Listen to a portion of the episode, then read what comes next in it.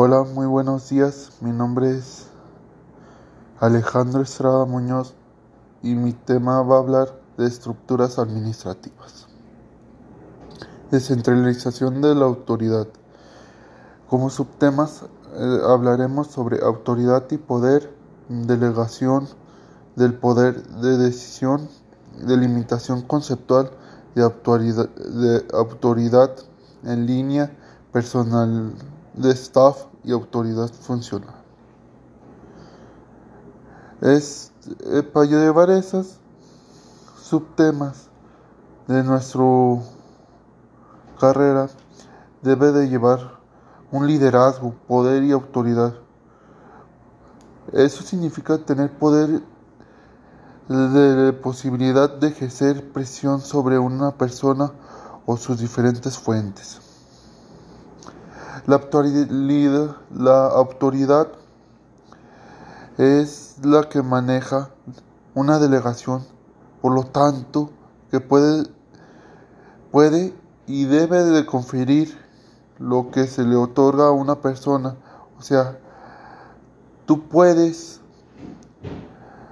uh, ordenar y, y decirle a alguien qué hacer, siempre y cuando la autoridad, tú seas la autoridad. En la organización se hace énfasis en el hecho de que puede tener autoridad o poder. Se debe de contar con delegación traducida en un puesto de trabajo. La autoridad administrativa es el de derecho de mandar, de dar órdenes y dirigir a una persona por su posición en, su empresa. El poder lo entendemos como la capacidad de influir hacia lo demás. Eh, también es el que aplica un puesto de autoridad donde se emana. Esto es, debe de llevar un objetivo para lograr sus tareas de la empresa en la cual todo esto debe de ir monitorar, monitoreado por un nivel jerárquico superior,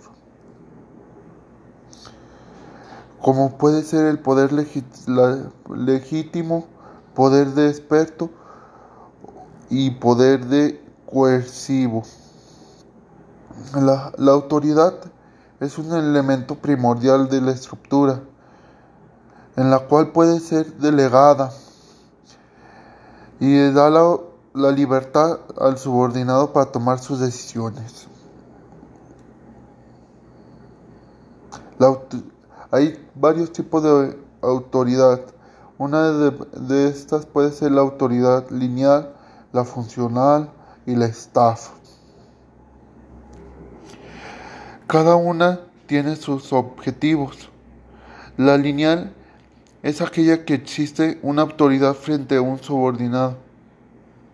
La funcional es aquella que ejerce uno o varios jefes con la finalidad de introducir algo en especialistas. Y la staff es aquella forma que parte de una organización para el apoyo o asesoría de la empresa. Y por esto sería todo de mi parte.